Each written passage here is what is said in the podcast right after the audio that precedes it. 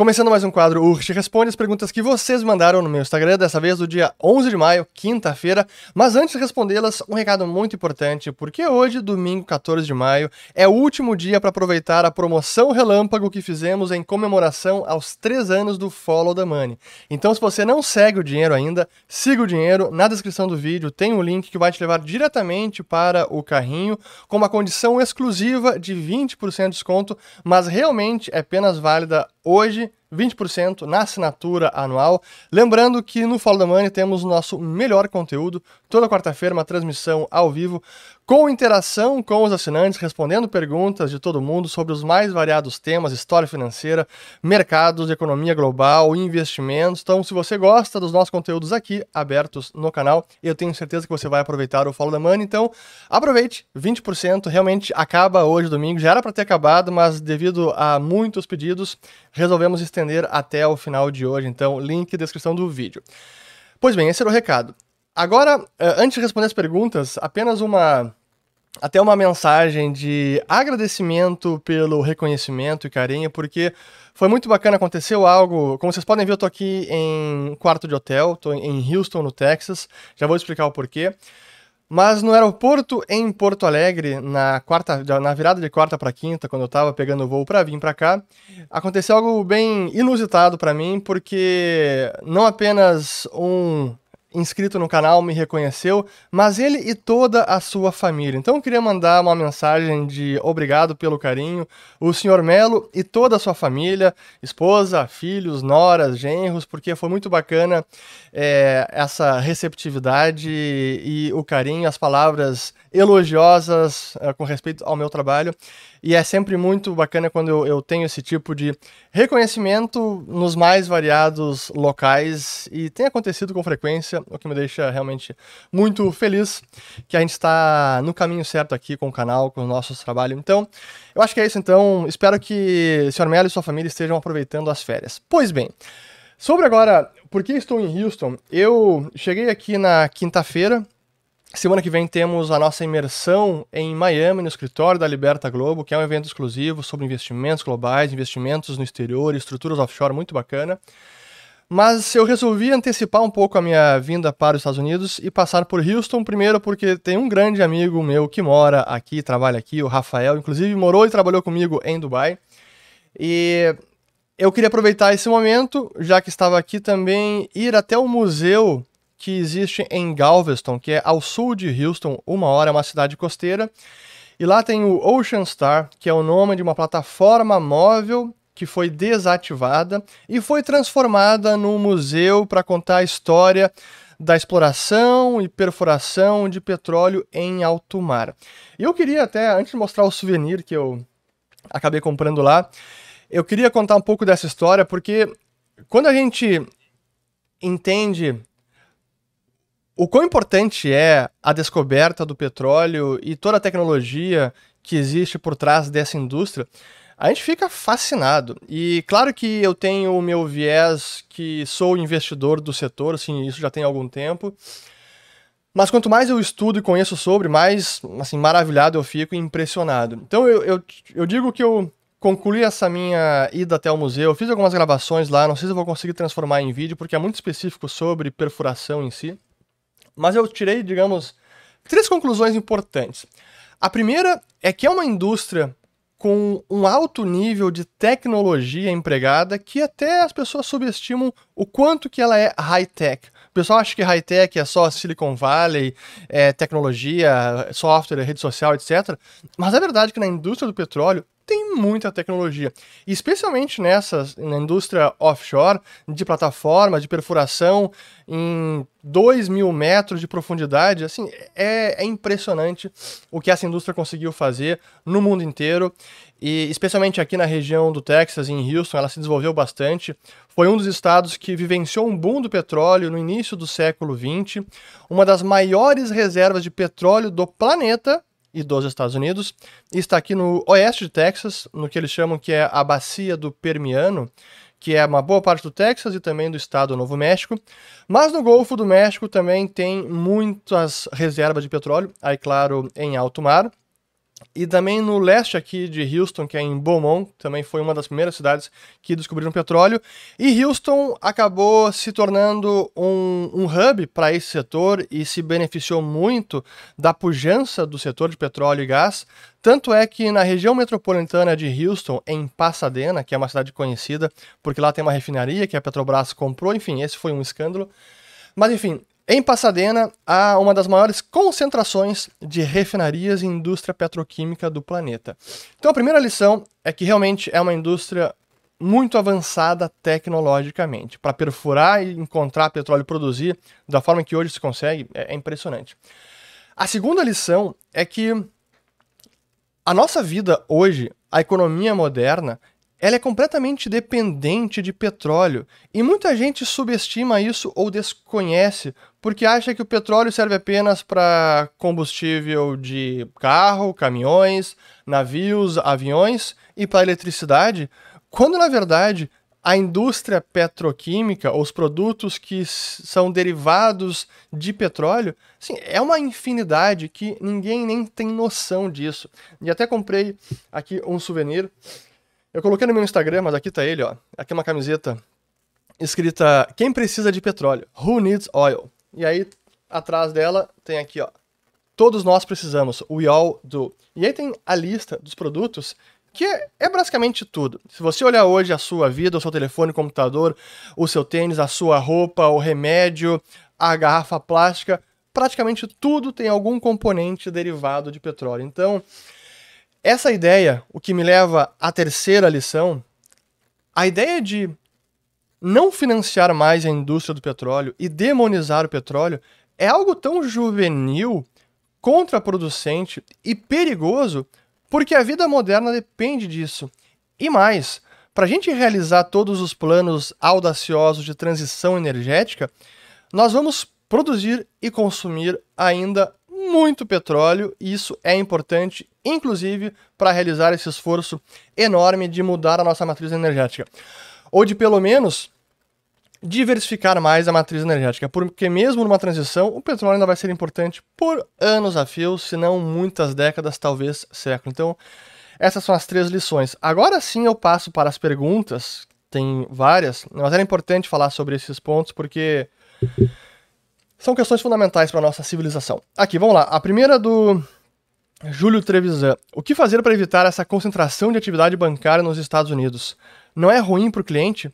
Sem dúvida que é ruim para o cliente, e eu falo bastante sobre esse problema, mas a verdade é que, da forma como o sistema financeiro bancário está estabelecido e como ele opera no mundo inteiro, os incentivos são perversos porque estimula a tomada de risco em excesso, coloca os bancos numa situação sistêmica de iliquidez, estão a uma corrida bancária da bancarrota.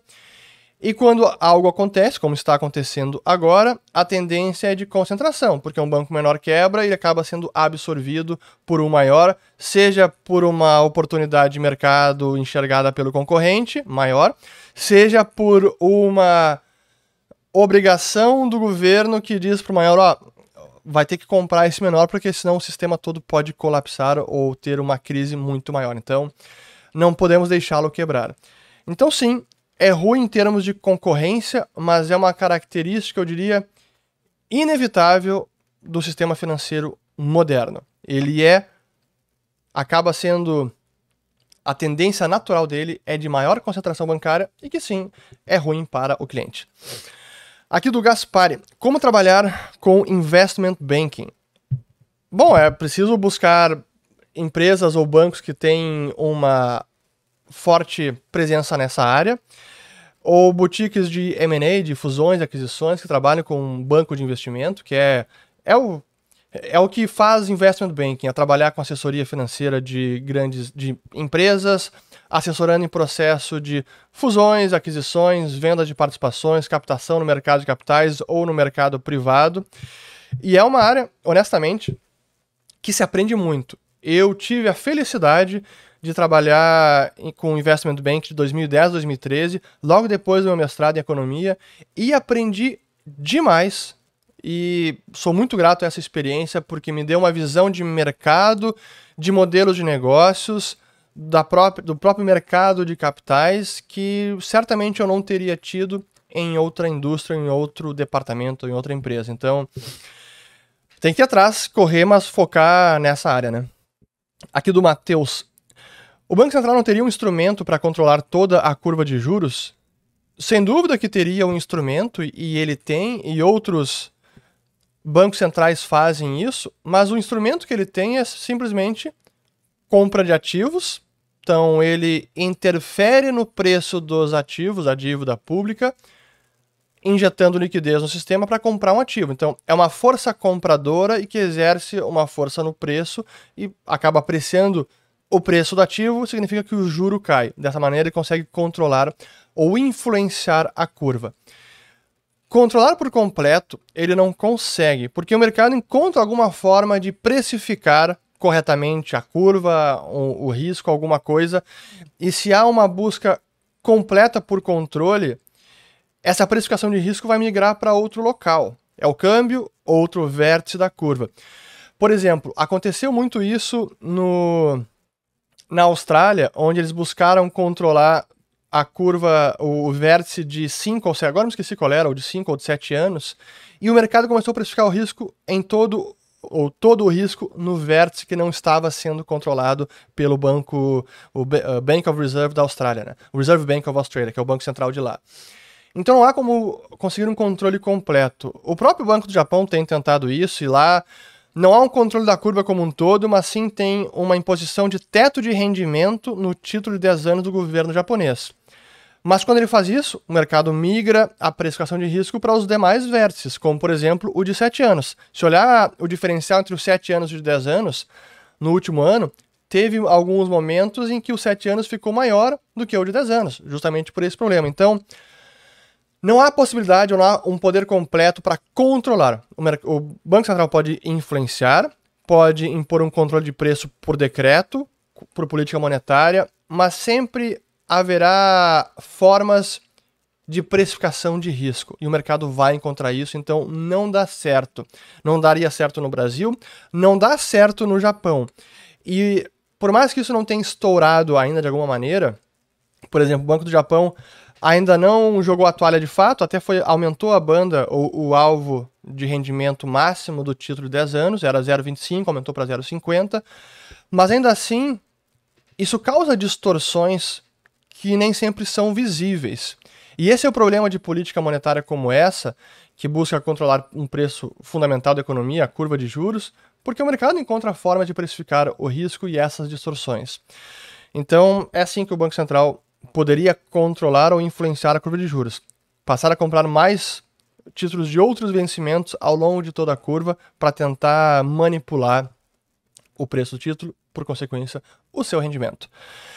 Espero que eu tenha respondido aqui. Vamos lá. Acho que não está muito claro, não. Tá tudo certo. Aqui eu tô com o tempo tá meio nublado, mas acaba abrindo, volta a nuvem. Mas enfim, estou gravando aqui no sábado, às 10h50 da manhã. Aqui do de Daiogo.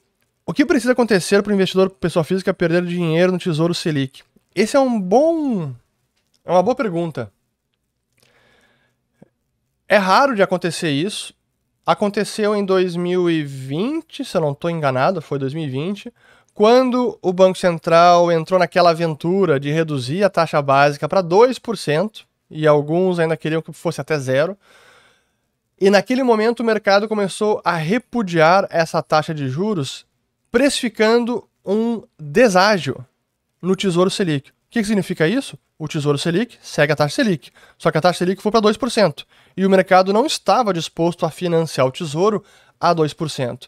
Então, o título Tesouro Selic começou a ter um deságio, um desconto, para que o seu rendimento efetivo fosse maior do que a taxa Selic.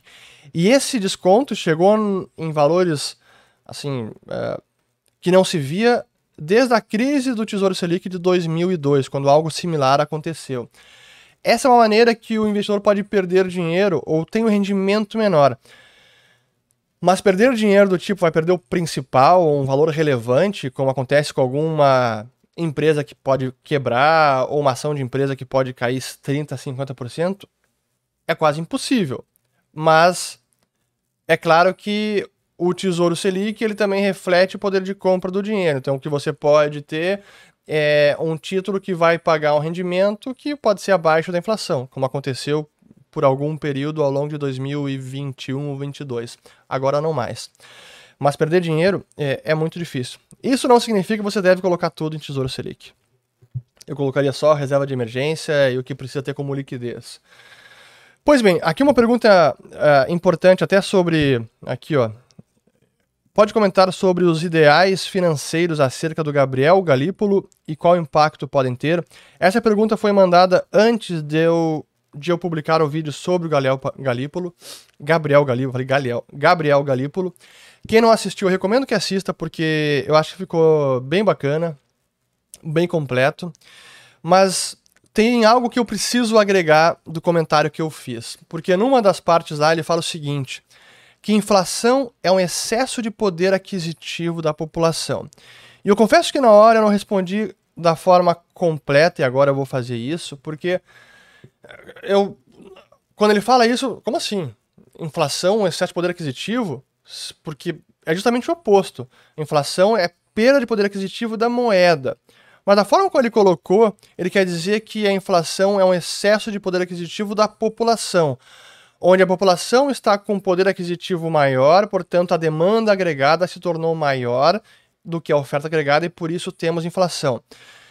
Entendendo por essa lógica, ainda assim tem alguns problemas com a argumentação dele que eu concluo aqui a minha análise.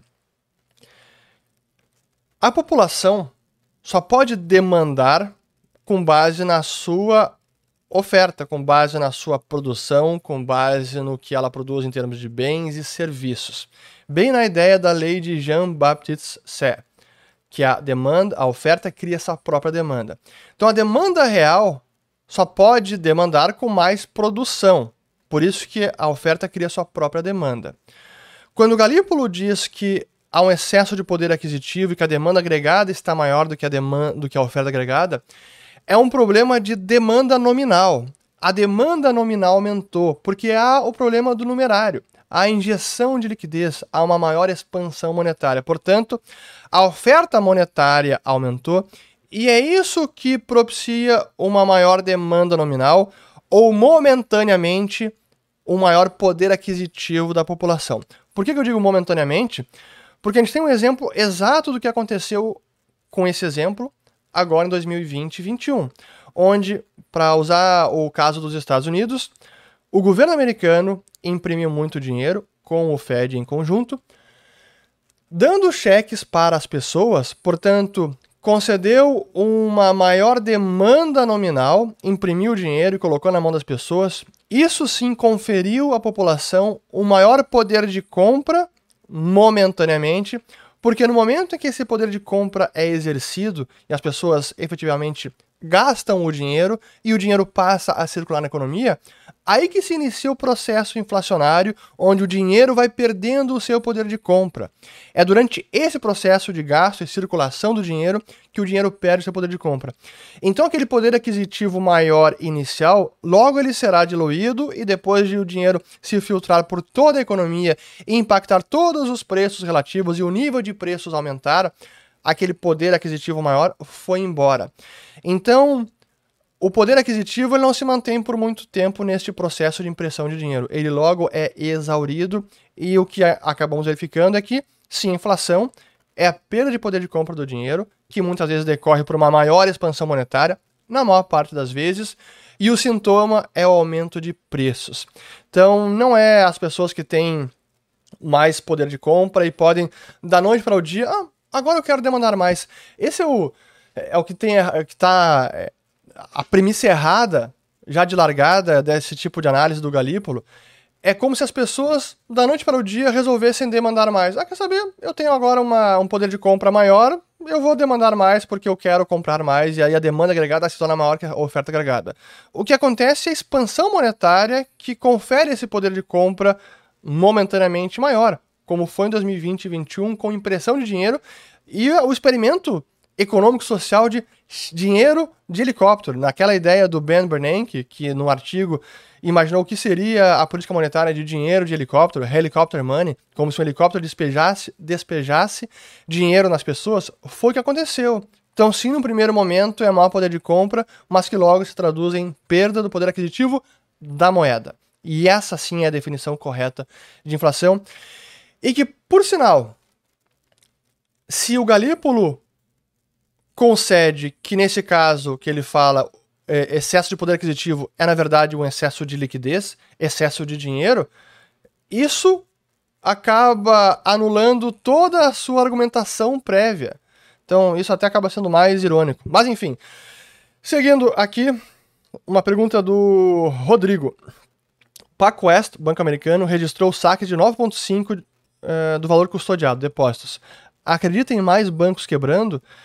Infelizmente, sim, para mim esse problema ainda não acabou, porque os bancos americanos ainda enfrentam um ativo de valor duvidoso, que é os ativos voltados ao setor imobiliário comercial. Isso é um problema em curso.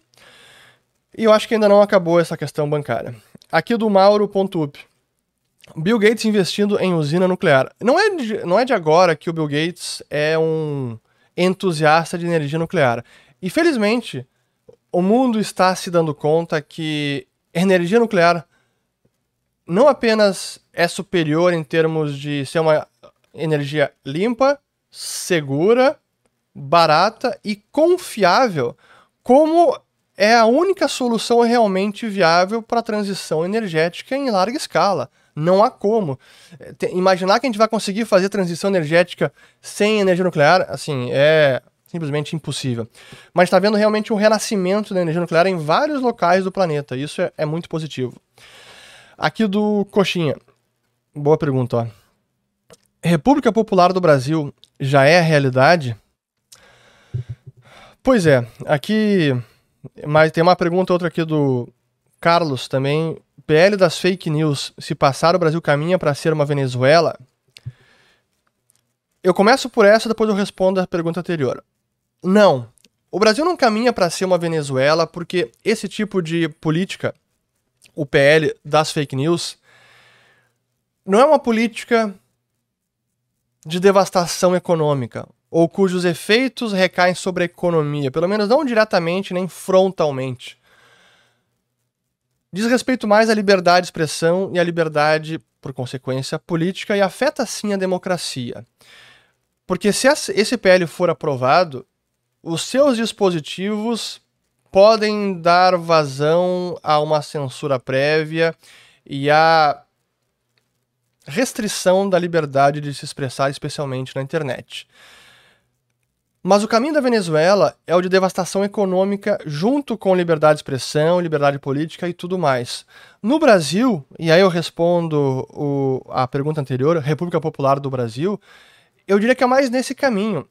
Esse tipo de modelo de cerceamento à liberdade de expressão é mais um modelo econômico e político do tipo chinês, do Partido Comunista de lá, do que algo do tipo Argentina ou Venezuela. É mais possível, talvez provável, que o Brasil passe por esse tipo de ambiente político com menos liberdade de expressão, onde para você saber quem tem poder, basta saber quem você não pode criticar, mas com algum nível de liberdade econômica similar ao que tem na China. Quem já foi para a China sabe que até se surpreende porque a economia da China, em termos de riqueza material, de ganho de produtividade, de elevação do, do padrão de vida dos cidadãos, assim, é um case extraordinário nos últimos 20, 30 anos. Claro que era uma economia muito fechada, muito restringida, sem liberdade. Assim que o país foi se liberalizando e retirando essas amarras ao empreendedorismo, à liberdade econômica, à propriedade privada, o país foi melhorando de padrão de vida, mas com um grande controle político de liberdade de expressão. Eu diria que se o Brasil seguir nessa toada e avançar com esse tipo de PL e outras iniciativas semelhantes, o nosso destino é mais do tipo economia chinesa do que Venezuela e Argentina. é menos pior? Eu diria que sim, mas ainda assim não é um rumo bacana para dizer o mínimo. E vocês podem perceber que eu preciso ter muito cuidado com as palavras, justamente por tudo que está ocorrendo aqui no Brasil. Aqui do Mente Investidora. Buscar a residência no Uruguai Paraguai para investir no exterior, já que não cobram tributos? Essa é o tipo de pergunta que só pode ser respondida individualmente, analisando a situação de cada um. O que eu posso, até é importante fazer aqui um, uma mais um jabá do Follow the Money. A nossa última transmissão foi uma conversa exclusiva sobre a MP 1171, que trata de investimento no exterior, impacto offshore e tudo mais, ficou muito bacana, o pessoal elogiou bastante. Mas só para responder essa pergunta, eu diria como recomendação é se você pensa em fazer residência fiscal no outro país, é importante pensar isso com o objetivo de também morar no país, porque simplesmente mudar a residência fiscal, mas ainda assim querer passar a maior parte do tempo no Brasil, pode nem funcionar e você inclusive pode ter problemas fiscais no Brasil. Então, tenha muito cuidado quando tomar uma decisão dessas ela precisa contemplar todos os aspectos da sua vida pessoal, familiar, profissional, e não apenas a questão fiscal e de, de patrimônio, porque você pode acabar tendo problemas. Aqui do Bartito. Ah, já respondi aqui do, a questão do Galípolo. Do Carlos também já respondi. Aqui, o que esperar do Brasil para 2024? Pergunta do Matheus. Essa é tipo de pergunta que é muito difícil de responder, né? Assim, 2024, o que vai acontecer? Uh, não sei. Brasil hoje o que a gente vê é que o cenário externo ele é favorável para o Brasil. Claro que você tem uma recessão mais severa nos Estados Unidos e na Europa ou no mundo, o Brasil sente, claro. Mas ainda assim o Brasil tem um cenário externo favorável, tanto pelos, pelo diferencial relativo de política monetária no Brasil e lá fora, pela questão entre os emergentes, o momento do Brasil, a atração de fluxos de capitais e a percepção mundial de que Lula não representa uma ruptura à democracia e que nem o Congresso ou as nossas instituições vão permitir uma argentinização ou venezueliza venezualização da nossa economia. Não estou dizendo que essa percepção está correta ou errada, mas é uma percepção comum. Eu tendo a concordar com ela, como já falei em vários vídeos, não quer dizer que não tenhamos riscos e que é preciso mitigá-los ou tratá-los, né? Uh, mas, assim, 2024, não sei, vamos ver. O mercado favorável é, no, lá fora continua. Espero que a gente consiga fazer as coisas certas aqui fora. Aqui do Alisson, boa, aliás, Ailson. E a questão do calote dos Estados Unidos. Pois então, é, eu estou nesse momento nos Estados Unidos e essa é uma questão que é tratada recorrentemente aqui nos noticiários.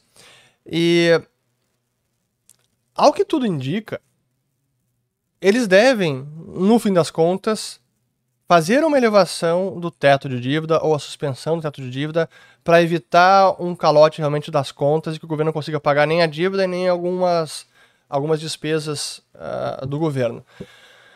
Agora, se isso acontecesse, seria traumático para o mercado? Sem dúvida. Assim, daria uma volatilidade extrema, porque isso nunca aconteceu. Um calote, mesmo que seja momentâneo, de parte dos títulos. Então, seria um estresse enorme e que talvez o mercado não esteja preparado e ninguém esteja precificando isso. Não acho que é o mais provável, mas que há um risco? Sim, há um risco. Mas, até pensando no longo prazo, é, tem a pergunta aqui similar, ó. Por que seria ruim se os Estados Unidos não pagassem a dívida e nem aumentasse o teto de dívida? Pergunta do Lenieri. A verdade é que, no longo prazo, seria positivo se os Estados Unidos não aumentassem o teto de dívidas e realmente, realmente começassem a cuidar do fiscal, porque quando a gente analisa os últimos anos, a última década e o prognóstico para o futuro, o fiscal americano é muito preocupante. Se a gente olha todos os entitlements, que são os benefícios prometidos pelo governo americano, eles são impagáveis. A dívida pública americana, considerando o valor presente desse, dessas obrigações futuras, supera 200 trilhões de dólares. As, as, estimativas vão de 100 a 150, 200, enfim, é um número astronômico impagável. Hoje a dívida está em 30 trilhões, ou é a dívida emitida. Mas a dívida contra, contratada, o que já está sendo, o que foi prometido para os cidadãos americanos, está na casa de mais de 100 trilhões de dólares. Então, a dívida é impagável e é preciso logo começar com austeridade fiscal aqui nos Estados Unidos. Então, quanto antes isso começar a ser feito, melhor será para a economia americana, melhor será para a moeda americana, melhor será para, inclusive para o mundo, honestamente, porque isso coloca o mundo numa posição muito delicada. Quanto mais o dólar vai sendo testado e a dívida pública americana vai ficando cada vez mais insustentável. Mas é o que temos para agora. É, esse estresse vai continuar. Aqui do Denis Ikeda. Japão aguenta mais um ano e meio de política monetária ultra expansionista? Pois o Japão ele está desafiando também todas as previsões e análises dos investidores mais renomados do planeta. Ninguém imaginaria que o Japão poderia durar tanto tempo com políticas monetárias heterodoxas, extraordinárias, ultra expansionistas e cá estamos, ele continua. Sim, realmente é um case interessante. Será que aguenta mais um ano? Eu acho que um ano aguenta outra década? Eu diria que não, mas vai saber. Os últimos anos e décadas nos obrigam a ter humildade e dizer não sei. Aqui do Anderson. Acha que o Elon Musk pode colocar algum aviso do Twitter para os usuários do Brasil? Bom, certamente isso aqui é com PL, com relação ao PL 2630.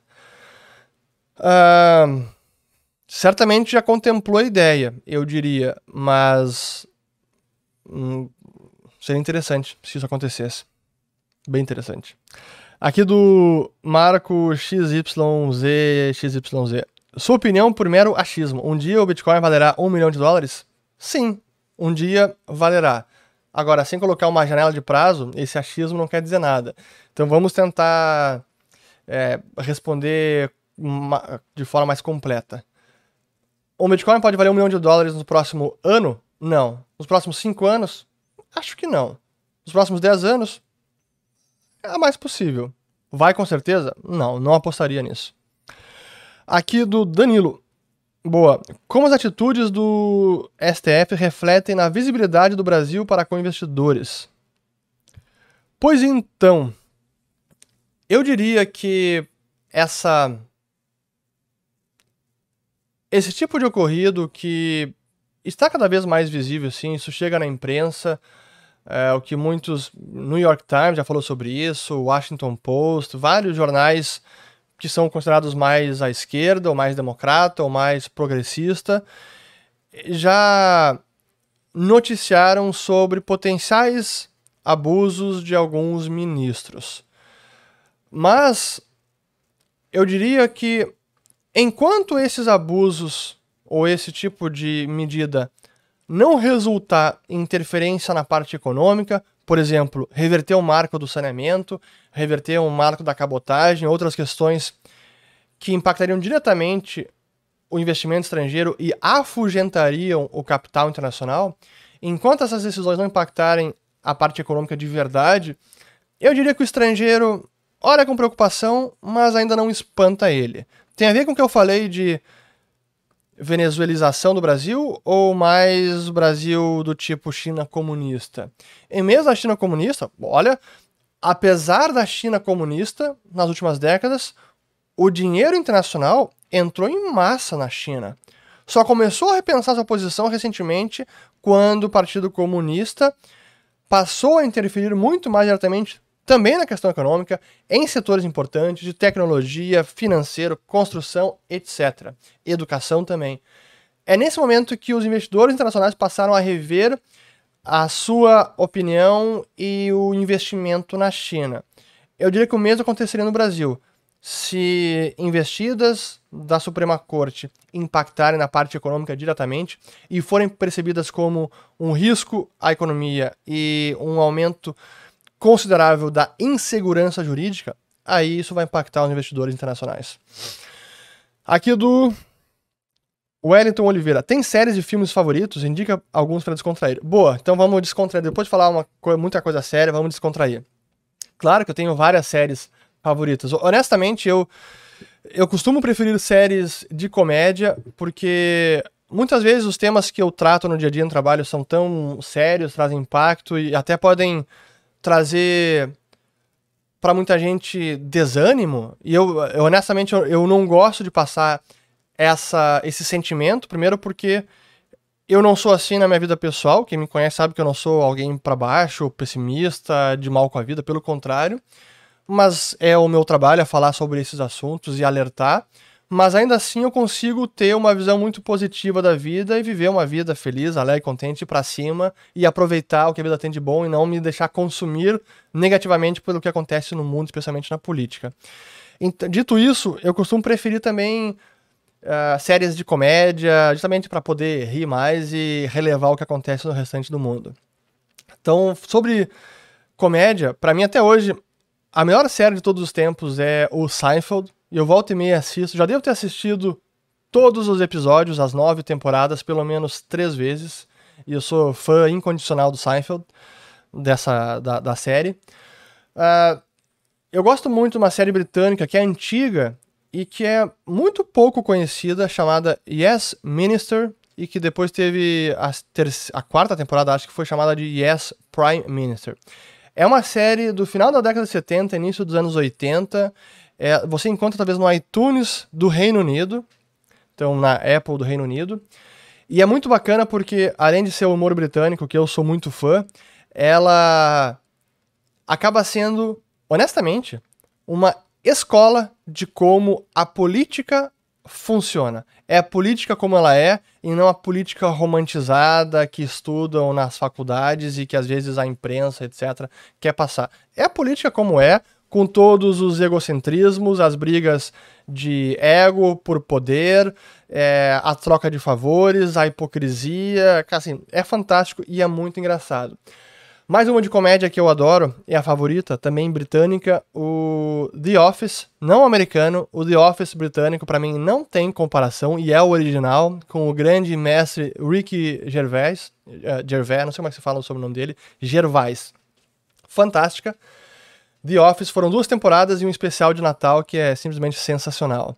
É, que mais? Aí de mercado, bom, de mercado já falei tantos aqui recentemente. Uma, vou falar uma recente para o pessoal também acompanhar, que eu tenho gostado bastante, que é a, a Succession, que é uma série da HBO que relata o, os bastidores do processo de sucessão de um conglomerado de mídia americano que é familiar, de controle familiar é muito bem feito, é mais drama, assim.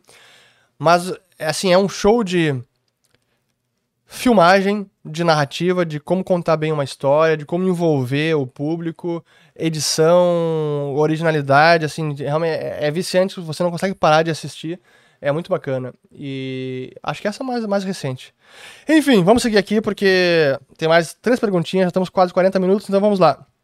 Aqui do Bruno Matos.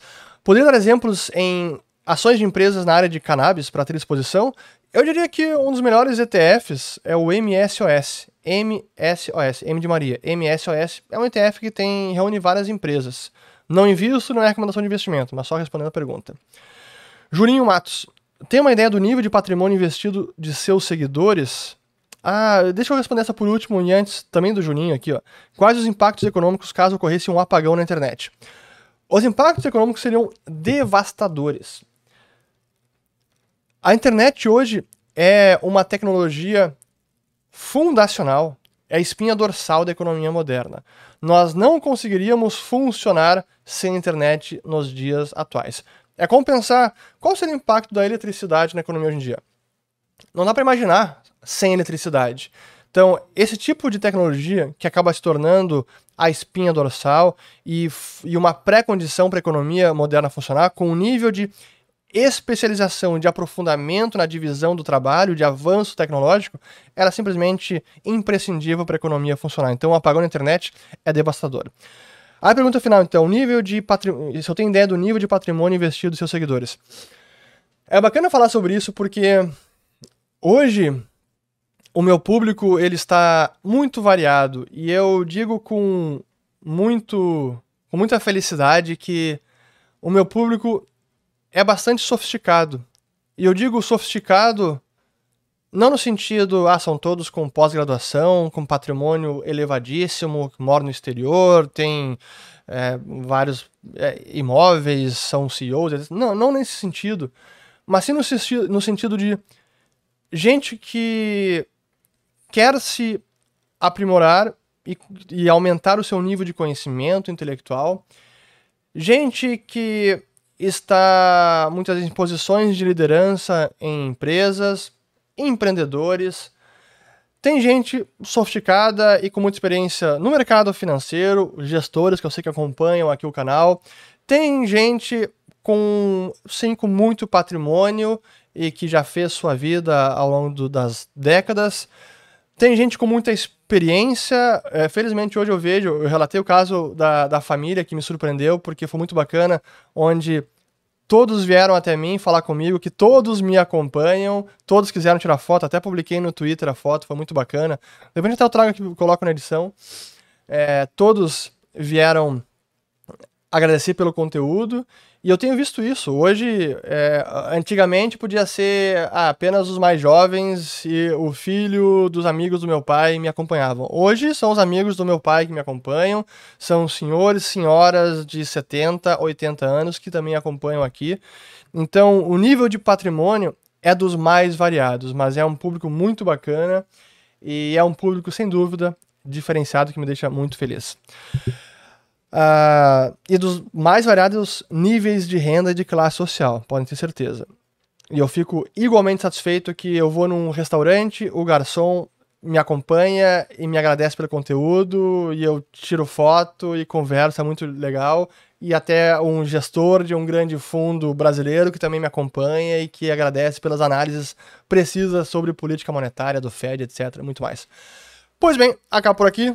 Temos 43 minutos praticamente. Espero que tenham lavado as louças e que seja um ótimo domingo. Eu agora preciso editar o vídeo. Daqui a pouco eu vou almoçar. E que mais? Acho que é isso, né? E amanhã, domingo, eu vou pra Miami justamente pra. Amanhã, né? Eu tô gravando no sábado, vocês estão escutando domingo. Eu vou pra Miami pra imersão global Miami liberta. Vai ser muito bacana. Então, bom domingo a todos, boa semana e até o próximo vídeo. Valeu, tchau!